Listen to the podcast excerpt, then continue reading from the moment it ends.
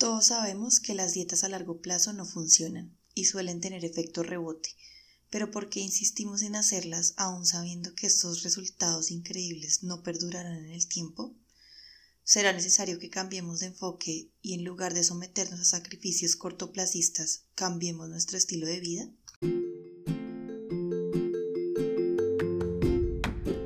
Bienvenido a Punto y Aparte, el podcast de Meli un podcast donde hablamos acerca de alimentación, nutrición, hábitos saludables, pérdida de peso, psicología de la alimentación y la ciencia detrás de los alimentos. Soy Melissa Ramírez Gómez, ingeniera química y magíster en ciencia y tecnología de alimentos. En este podcast tratamos puntos cruciales relacionados con los alimentos y la forma en la que nos alimentamos y nos apartamos de los mitos, la desinformación y los datos que no están basados en ciencia. Hola, te doy la bienvenida al primer episodio del podcast de Meli, punto y aparte. Antes de empezar este episodio quisiera explicarte por qué se llama punto y aparte. Y es que eh, palabras más, palabras menos, en este podcast trataremos algunos puntos eh, de los alimentos y de la alimentación basado en ciencia y en evidencia científica y nos vamos a apartar de los mitos y de la información que nos llega por medios no verificados. Así que bienvenido y muchas gracias por estar aquí.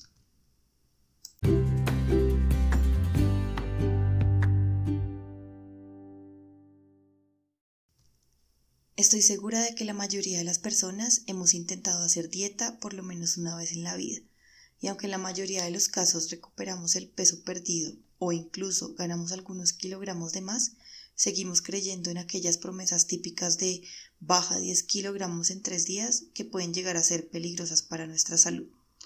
Cuando nos dicen la palabra dieta, lo primero que se nos viene a la mente es un déficit calórico, es decir, comer menos, restricciones, etc. Sin embargo, dieta hace referencia a la forma en la que nos alimentamos habitualmente, pero socialmente nos acostumbramos a llamar dieta a esos esfuerzos que hacemos durante un periodo determinado de tiempo usualmente corto, con un objetivo específico que suele ser pérdida de peso. Existen millones de formas de hacer dieta. Algunas restringen un macronutriente, otras priorizan su consumo, algunas otras son tan absurdas que limitan el consumo a menos de un tercio de las calorías que necesitamos para funcionar y muchas otras se vuelven comunes porque se ponen de moda. Y es que quien no ha intentado bajar de peso, Tal vez son las redes sociales, tal vez es nuestra inseguridad, tal vez es la idea de llevar una vida saludable o simplemente se trata de nuestra baja autoestima. Sea cual sea la razón, casi siempre estamos intentando bajar de peso. Y bajar de peso, un simple balance de materia. Lo que entra es igual a lo que sale más lo que se acumula. Todo menos simple. A esta ecuación debemos sumar los momentos en los que confundimos el tener hambre con cualquier otra emoción que estamos sintiendo además del gasto calórico que hacemos día a día, hagamos o no hagamos ejercicio.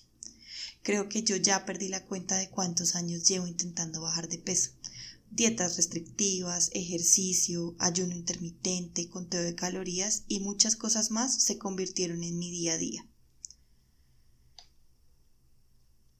No puedo decir que las cosas que he hecho no han funcionado, porque sería mentirles. Siempre que me lo propongo, de alguna manera lo logro. Sin embargo, lo que consigo bajar no suele durar y en el corto plazo vuelvo a mis hábitos que me hacen volver al peso al que mi cuerpo se acostumbró. La mayoría de dietas fallan simplemente porque no podemos adherirnos a ellas. Son tan restrictivas que nuestro cerebro va acumulando las ganas de saciar nuestros instintos y al final solemos tener atracones o volvemos a alimentarnos de la forma que lo hacíamos antes de iniciar. Actualmente, luego de toda la evidencia científica, Sabemos que las dietas a largo plazo no funcionan y que algunas pueden tener efectos nefastos en nuestra salud.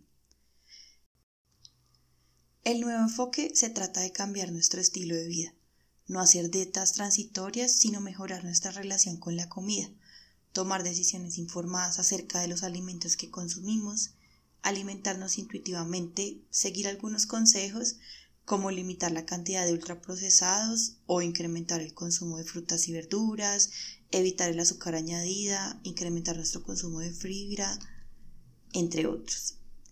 Pero ¿realmente podemos cambiar nuestro estilo de vida?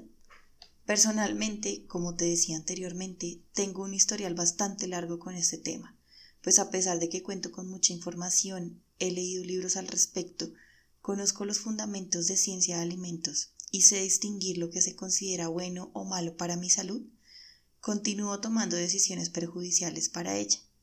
Esto, en gran medida, se debe a que le doy prioridad al placer de saciar mis antojos en el instante que surgen, en lugar de analizar los efectos que traerá para mi organismo en el corto y mediano plazo. El punto es que analizar la relación que tenemos con la comida es un buen punto de partida para empezar a cambiar nuestro estilo de vida. Informarnos de fuentes confiables acerca de lo que solemos consumir, sus ventajas y desventajas, probar nuevas cosas y evitar la cultura tóxica de dieta de las redes sociales. Reconocer que somos seres humanos y que la alimentación, más allá de ser la información biológica que le damos a nuestro organismo para funcionar, es parte de los placeres de la vida, de nuestra cultura y de nuestra felicidad.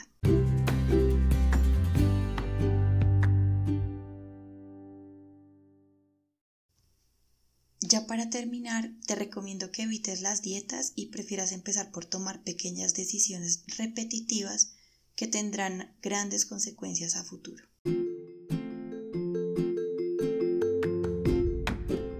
Gracias por el tiempo que dedicaste para escuchar este episodio. Espero que la información sobre la que hablamos hoy haya sido útil para ti. Si disfrutaste este episodio, no dudes en compartirlo con tus familiares y amigos además de calificar el podcast en la aplicación que utilizas para reproducirlo. Nos vemos en un próximo capítulo y recuerda vivir un día a la vez, conectar con tu cuerpo y disfrutar del camino que estás recorriendo.